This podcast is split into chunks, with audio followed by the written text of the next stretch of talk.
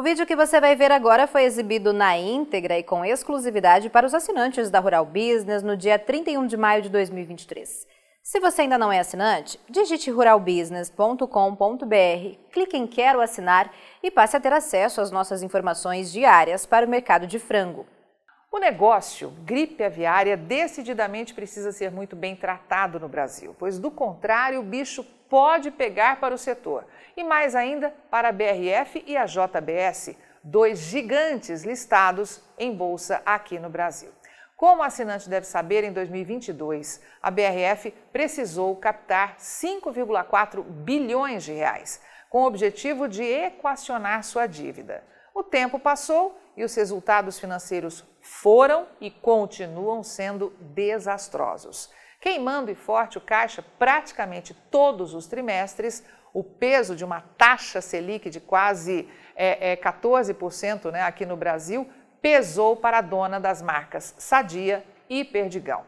E hoje foi anunciado que a companhia vai precisar de uma nova injeção de capital. Desta vez foi anunciado que o Salik, o Fundo Soberano da Arábia Saudita se comprometeu a injetar mais 4 bilhões e meio na companhia. Ou seja, a soma dos dois aportes é maior que o valor de mercado da BRF, que hoje está em 8,6 bilhões. Como a alavancagem que fechou o primeiro trimestre alta e a venda do negócio de pet food que está em curso, e podendo levantar outros 2 bilhões, mais o aumento de capital de 500 milhões de novas ações, que será dividido meio a meio entre os dois investidores, vai tornar a Salic o maior acionista da BRF depois da Marfrig, com 16% do capital, e a Marfrig devendo ficar aí com cerca de 39%. Os dois investidores se comprometeram a subscrever as ações a um preço máximo de R$ 9,00 um prêmio de 24% em relação ao fechamento da bolsa de ontem. Apesar do mercado mostrar que gostou de mais esse round com a notícia da entrada de capital da Salic, é bom não esquecer que a BRF ainda está sofrendo operacionalmente, com dificuldade em repassar preços, num cenário de competição acirrada e com o fantasma da gripe aviária sendo soprado no Brasil, sabe-se lá por quem.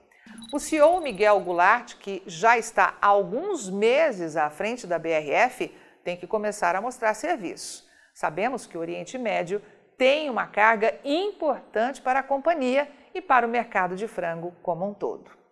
Estudo da equipe de pecuária de corte aqui da Rural Business revela que os frigoríficos exportadores de carne de frango in natura e industrializada que operam no Brasil fecharam o primeiro quadrimestre, comemorando marcas históricas, tanto em volume exportado como no faturamento.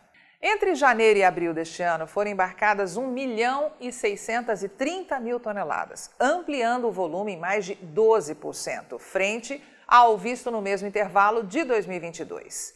Deste total, 97,6% foram gerados pelos embarques de carne de frango in natura e 2,4% do produto industrializado. Toda essa movimentação gerou, claro, recorde no faturamento, que fechou em 3 bilhões e 150 milhões de dólares. Ao câmbio médio de 5,14 atingiu 16 bilhões e 210 milhões de reais, avanço de 19,4% frente ao registrado um ano antes. A tonelada foi negociada pela média de 1.933 dólares, ou 9.953 reais, avanço anual de 6,5%, e como pode ver, o maior valor da história. E a pergunta que não quer calar é se o Salic vai ficar nos 16% ou vai aumentar a sua participação na BRF ao longo do tempo. Historicamente, quando entrou na Minerva Foods, o fundo soberano saudita, que tem um viés de investimento em agronegócio, investiu pela primeira vez na Minerva em 2015, quando comprou uma participação de 20%, também num aumento de capital. De lá para cá, o Salic já aumentou essa fatia para mais de 30%. Pouca gente percebe que a entrada do Salic na BRF pode não ser uma boa notícia para uma eventual fusão da BRF com a Marfrig e que parece ser o objetivo de Marcos Molina. Lembrando que no acordo de acionistas do Salic com a, o VDQ, a holding da família Vilela de Queiroz, firmado em 2015 e modificado em 2019, há uma cláusula que proíbe o Fundo Soberano de ter participação acionária em outra empresa de bovinos além da Minerva. Perceba que numa junção BRF-Marfrig, ela se tornaria uma empresa de bovinos e a Salic estaria violando esta cláusula. O controlador da Marfrig, Marcos Molina, já se comprometeu a comprar 240 milhões de papéis, ou 1 bilhão e meio de reais.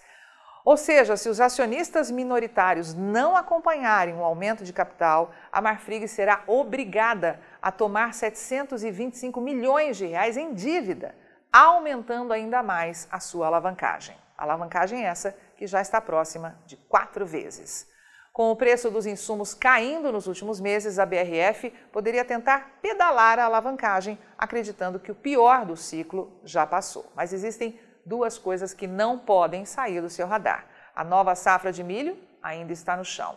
E em cenário de surpresas climáticas ou não, temos aí na mesa o tema gripe aviária no Brasil. A BRF vale 8,6 bilhões de reais na bolsa. A Marfrig 4,3 bilhões. Portanto, olho vivo no que o CIT vai publicar por aí, pois a casa de investimento está assessorando o Salic, e também no que o JP Morgan vai falar, pois esta casa está trabalhando com a Marfrig. Eu sou Carmen Sestari e esta análise foi produzida pela equipe de pecuária da Rural Business.